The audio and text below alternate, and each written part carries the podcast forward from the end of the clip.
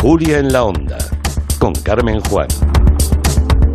Tenemos colgada en Twitter la pregunta del orden mundial, es eh, cuál de los tres países que nos ponen a votación invierte menos en educación, además en global, eh, como porcentaje de PIB.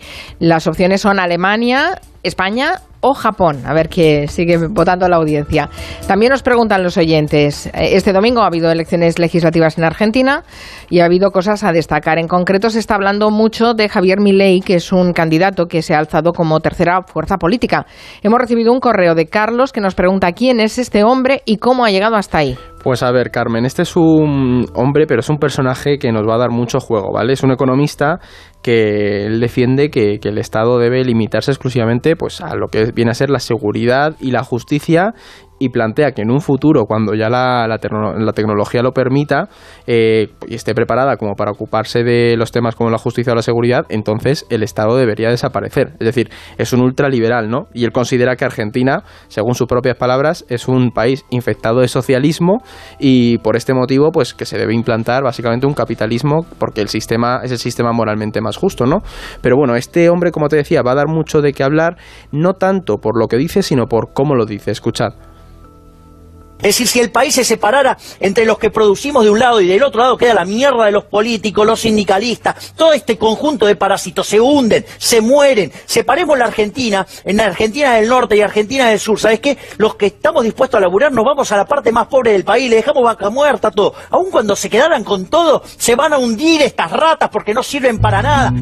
Caramba, Javier Milei, buf. Exactamente. Tercera fuerza política. Mm. exacto, y además es un perfil muy similar al de Semur, el político francés que hablamos hace unas semanas de él, ¿no? Este también de extrema derecha, porque ha crecido mucho en televisión y también llega mucho a través de YouTube, Javier Milei, ¿no? Por lo que al final el grueso de sus votantes son hombres de entre 18 a 40 años que piensan que ser rebelde eh, es ser antiprogre, ¿no? Y Milei pues se ha perfilado como un antisistema aprovechando el contexto social que hay en Argentina, porque las crisis llegan, al final la gente lo pasa muy mal y el Estado y los políticos no tienen la capacidad necesaria, pues o la que espera la gente para llegar a, estas cosas, ¿no? Ayudarles. Y Milei pues se presenta a sí mismo como el salvador que va a terminar con todo lo público para convertir a Argentina en el país terrenal. Y ojo, Carmen, y esto es importante que los oyentes lo tengan en cuenta, porque esta tendencia de personajes de extrema derecha también se da en el país vecino, en Chile, que tiene elecciones presidenciales precisamente este domingo, la primera vuelta. Ahí hay un candidato de extrema derecha que es bastante similar a Milei, eh, que se llama José Antonio Cast. Este hombre no se presenta como tan ultraliberal, pero es un conservador del lado más de extrema derecha, ¿no? Y este hombre, pues eso, es igual abanderado de lo políticamente incorrecto y ha ido ganando fama últimamente y es uno de los favoritos a, ir a la segunda vuelta. Y por añadir, es un señor que reivindica la dictadura de Pinochet en Chile. O sea, hasta, ese punto hemos llegado incluso a, digamos que tiene algunas, algunos comentarios que son bastante... Pinochetistas, sí, sí, exactamente. Entonces hay una tendencia clara en, en la región a este tipo de perfiles. Bueno, se demuestra que Trump no era una anécdota. No, no, no. y que, una tendencia, ¿no? Y que muchos han bebido de él, porque por ejemplo el discurso de Milley, muchos trampistas se presentaban como libertarios del capitalismo a tope a tope, pero luego en lo social beben mucho de esos discursos anti-LGTB, sexistas, anti-corrientes feministas y demás.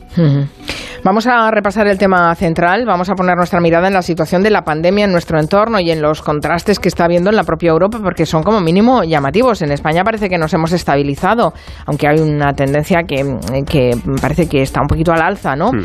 Pero nada que ver con lo que está pasando en nuestros eh, países vecinos. Antes, cuando he anunciado el tema, Jorge Auñón, que ya sabéis que es un oyente que nos sintoniza desde Reino Unido, dice que allí hace meses que están con casos de COVID alto, que no se ha hecho nada para pararlo y que desde agosto no hay restricciones, que lo único que se está dando es la tercera dosis de la, de la vacuna. Repasemos cómo está el resto, Blas. Lo hemos comentado muchas veces aquí también. En países de fuera, en, en Europa en otros países, la gente va sin mascarilla incluso también en interiores, la gente no se ha vacunado lo suficiente.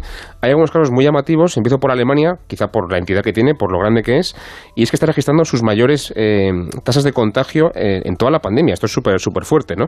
De hecho, el futuro gobierno alemán ya ha anunciado que cuando entre en vigor, que aún no ha sido investido, va a ampliar las restricciones para la gente no vacunada para ampliar precisamente esa tasa de vacunación que no es precisamente muy alta. Ayer mismo Angela Merkel, que todavía es canciller, salió a hacer hincapié en que la situación es muy dramática y pedía a la gente, como digo, que se vacunara porque solamente están en el 68% de la población vacunada. Aunque quizá el caso más llamativo de todo esto, eh, que también lo habéis comentado en los medios, es Austria, que se ha hecho famoso estos últimos días por imponer un confinamiento a la gente que no esté vacunada. Esto es una cosa como muy radical que hasta ahora no se ha hecho en ningún país, pero bueno, es que lo tienen que hacer porque la gente no se ha llegado a vacunar, ¿no?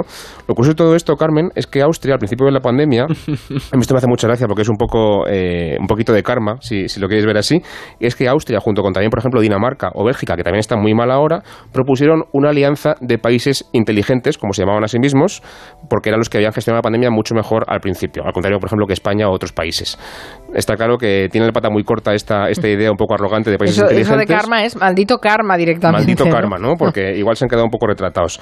También Reino Unido, como decía nuestro oyente, pues está bastante mal. Y lo peor está en realidad en el este de Europa.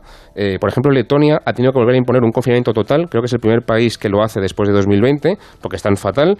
Y hablaremos, desde luego, mucho, mucho más de Rumanía y de Bulgaria, que son países que tienen tasas de, vacunación bajísimas, en torno a un 30%, porque la gente no se quiere vacunar. Y ahí tienen una tasa de contagios altísima también. Qué barbaridad. Eso quería preguntaros. En España hemos sido socialmente muy responsables, pero en otros países los movimientos antivacunas parece que tienen mucha fuerza.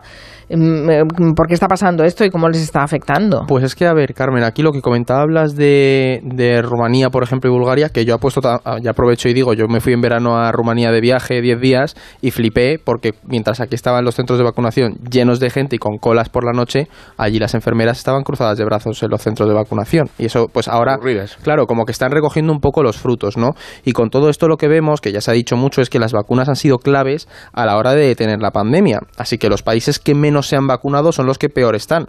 Por el caso de Rumanía, ¿no? Y lo que, lo que os comentaba, a mí me, me sorprendió bastante porque por un lado, hay bastantes teorías de, la conspiración, hay muchísimas, muchísima desinformación en, en el este de Europa sobre todo, y a esto se le suma además la deslegitimación que muchas de sus instituciones tienen, en parte también por esa incipiente corrupción que hay en países como Rumanía o Bulgaria, ¿no?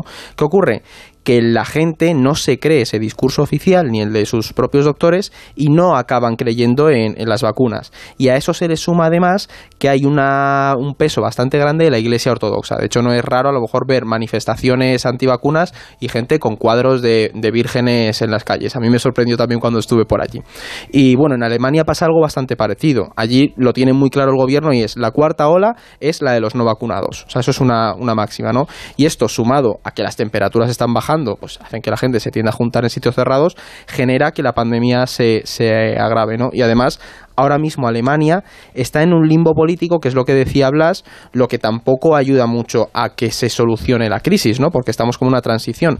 Y hay algo muy interesante y es la división que hay en Alemania, porque en la zona de la antigua RDA, la zona comunista, ¿no? Hay un mayor porcentaje de no vacunados y también de infectados. Y pasa lo mismo en la región de Baviera. Y esto, por ejemplo, está golpeando bastante a la AfD, que es el partido de extrema derecha alemán, porque han sido, no sé si habéis visto las imágenes en el Parlamento alemán, que estaban todos los de la AfD sin mascarilla en el Parlamento, ¿no? Sí. Entonces, ahora que está dando la crisis tan fuerte en Alemania, llama mucho la atención cómo la extrema derecha se ha De posicionado. hecho, mientras que, por ejemplo, aquí Vox o Le Pen en Francia o partidos de extrema derecha de Europa no han sido tan antivacunas o tan, tan abiertamente antivacunas, AfD en Alemania ha comprado todo el discurso conspirativo de antivacunas y ahora les pasa factura porque la gente está viendo que ese discurso ha tenido un impacto y se les está señalando públicamente bastante. Bueno, de, de hecho, si nos fijamos un momentito en, en Austria, que antes lo mencionábamos, eh, pero que conocemos directamente esa situación porque en- el profesor Julián Casanova está ahora mismo en, en Viena dando clases y nos cuenta que las tasas de vacunación son bajísimas. Claro, el gobierno fue muy laxo, eh, un gobierno, mm, mm, vamos, que no... Derecha populista, Sí, como- derecha vamos a populista, no así. incidió especialmente en el tema de la vacunación y ahora se han pasado al otro lado. Han tomado una decisión casi autoritaria, ¿no? De coger y decir, pues los no vacunados confinados. Claro, y no sé si es una, medida que realmente vaya a conseguir algo, porque yo tampoco soy ningún experto, hay que decirlo, en vacunación y en epidemiología, pero lo que sí que he leído es que igual esto puede convertirse en un efecto rebote de que aumente mucho la radicalización de la gente que no se quiere vacunar. Nos quieren imponer la vacunación por la fuerza, pues yo aún me resisto todavía más, ¿no? Es verdad que sí va a conseguir que la gente que está un poco rezagada, pero que no es antivacunas, se vacune. Hay gente que no, no es que sea antivacunas, pero simplemente dice, bueno, pues espero un poco más, voy con más calma, tal.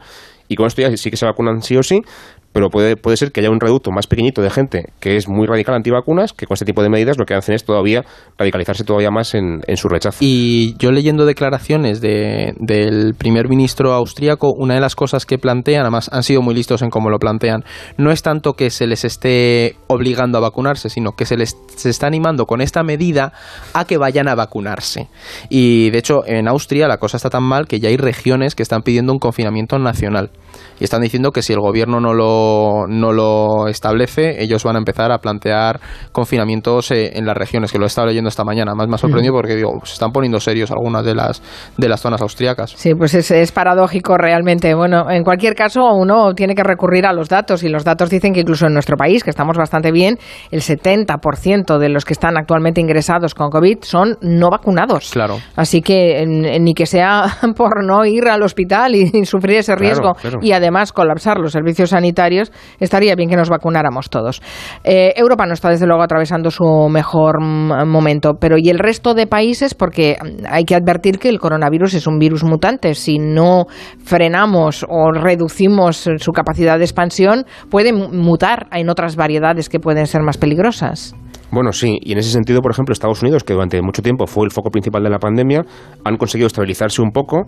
Ya, por ejemplo, han abierto fronteras a los extranjeros, que hubo un problema muy grande con eso en Europa, porque aquí estábamos mucho mejor en vacunación que ellos, y paradójicamente no nos dejaban ir allí, y sí que podían llegar ellos aquí, eso era un poco paradójico, ya se ha arreglado, por ejemplo.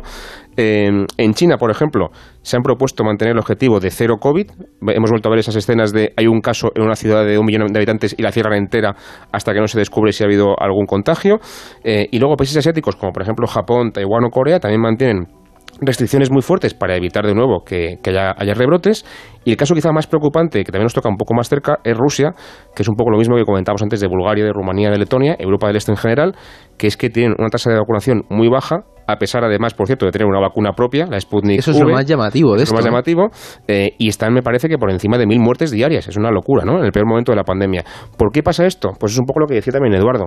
Hay una desconfianza larvada muy importante entre la población a lo que les dice el gobierno. El gobierno lleva décadas, bueno, es un gobierno autoritario que miente constantemente y la población no se cree lo que le dicen y tampoco se cree que la vacuna funcione de verdad. Entonces no se están vacunando.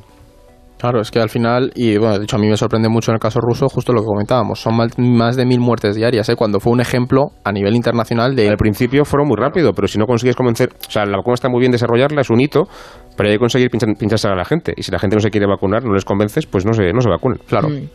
Les recuerdo que tenemos abierta nuestra encuesta en Twitter. Les pregunta el orden mundial a los oyentes eh, cuál de estos países invierte menos, menos en educación eh, como porcentaje de PIB. ¿eh?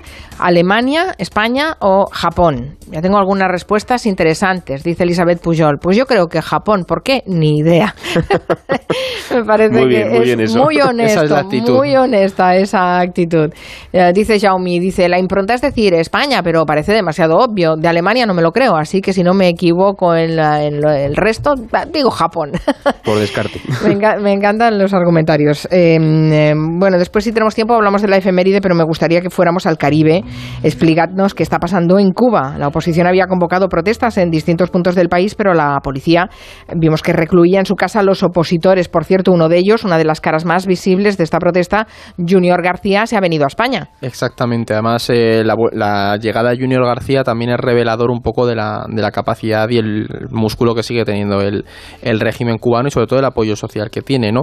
Pero bueno, por dar así una, una explicación general, Carmen, os acordaréis que en verano ya vimos ese estallido de protestas en, en Cuba. Y se pretendía volver a revivir un poco esas movilizaciones sociales porque al final la crisis que ha provocado la pandemia ha golpeado muy duro a la isla y sigue todavía latente, igual que estaba en verano, ¿no? La falta de turismo ha terminado ya de desangrar al país económicamente, ¿no? Y además, Cuba hay algo muy llamativo y es que poco a poco muchos jóvenes están emigrando como pueden para huir de, la miseria que se vive en la isla. Por lo tanto, los propios, esa generación intermedia está viendo cómo sus hijos quieren marchar y los jóvenes que están en la isla se quejan de la situación, ¿no? Entonces, todo esto ha hecho que haya un descontento social muy grande y se suma a que las redes sociales han puesto de manifiesto esas manipulaciones del gobierno y pues han facilitado que se cree una movilización ciudadana, ¿no? Y lo que decía antes es que el régimen comunista está está muy bien anclado. ¿Por qué? Porque desde verano ha puesto en marcha sus redes y ha creado eso, unas redes clientelares muy potentes, por lo que al final se ven favorecidos, o sea, sobre todo estas personas, y no van a querer cambiar ese sistema, ¿no? Entonces, esto ha generado que muchos movimientos de protesta hayan sido detenidos en los últimos meses por los propios ciudadanos que se benefician de alguna manera del gobierno, ¿no? De hecho, esta mañana yo escuchaba a Junior García y contaba, en plan, la presión que él sentía estando en la isla cuando sus propios vecinos además le decían que ese era un barrio para revolucionarios y que él no tenía que estar ahí, ¿no? Entonces el caso de que se haya venido es bastante revelador. Y bueno, aunque aún es pronto para saber qué va a pasar en Cuba, sí que es cierto que no podemos obviar que el hecho de que haya protestas es revelador.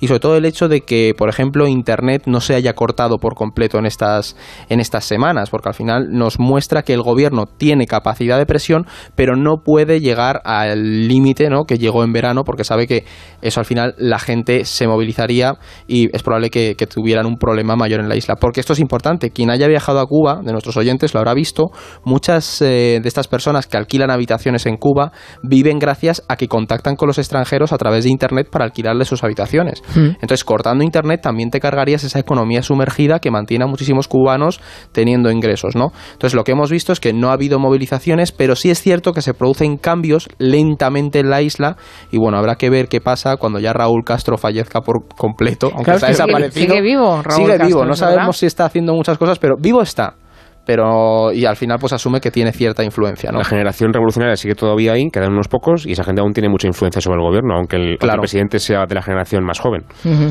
Pasa que, claro, el descontento social y la protesta ciudadana ahí está, aunque sea soterrada, ¿no? Y la intenten tapar por todos los medios, incluso encerrarlos en casa a y los ahora, opositores. Ahora que abren el turismo, pues es probable que de nuevo vuelva a entrar divisa en la isla, vuelvan a abrirse al extranjero y eso al final pues acabará poco a poco favoreciendo cambios y se asume que Cuba tenderá hacia un modelo, pues si es un sistema como Vietnam, de capitalismo mixto. Que oficialmente sigue siendo comunista, pero que en realidad es ya capitalista y está abierto al mundo. Hmm.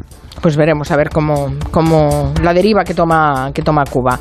Vamos a responder esa pregunta que hacíamos. Eh, ah, por cierto, dice Lorenzo, Loreto Gestoso. Cuando volvimos a trabajar en, en eh, Reino Unido en 2020, le pregunté en mi oficina si íbamos a llevar mascarilla. Me contestaron que si quería yo podía llevarla. Nadie llevaba ni lleva mascarilla, pero lo peor es que ni ¿eh? siquiera mantienen distancia social y ni los negocios tampoco la promueven. O sea, esta es la situación. se lo contaba antes a, aquí en el estudio, a los que están aquí. Estuve en Francia este verano, en Burdeos, y yo recuerdo que en los bares los camareros no llevaban mascarilla. Ah, es, en Estrasburgo pasó lo mismo. Pese a ser obligatorio, la tenían que llevar y te ponían la cerveza con la mascarilla quitada y ningún problema. Entonces no hay una cultura de la mascarilla eh, fuera de España o muchos países de Europa, por lo menos. En cambio, aquí sí, se, sorprendía Angela Merkel cuando, cuando vino a España de la disciplina que teníamos con la mascarilla. Fíjate, Carmen, que esto es algo que yo he hablado ya a lo largo de estos meses. Se dice mucho que en España la gente no cuida de, de lo común y de esa concepción de la seguridad nacional, y esto al final es seguridad nacional. Es decir, que hayamos llenado los hospitales para vacunarnos, es que hay una conciencia de me voy a vacunar y a cuidar al resto, que yo creo que es importante también mencionar eso. Hay que celebrar también, sí. Esa solidaridad. siempre nos echamos piedras a nosotros y oye, pues mira, digamos que esta vez no. hay, veces que, muchas veces que nos deberíamos felicitar. Bueno, ¿cuál de estos países invierte menos en educación? Alemania lo ha votado el 9,9% de los oyentes. España lo han votado el 65,8%, o sea que piensan que somos los que menos invertimos en educación. Y Japón el 24,3%. Y la respuesta correcta es... Japón.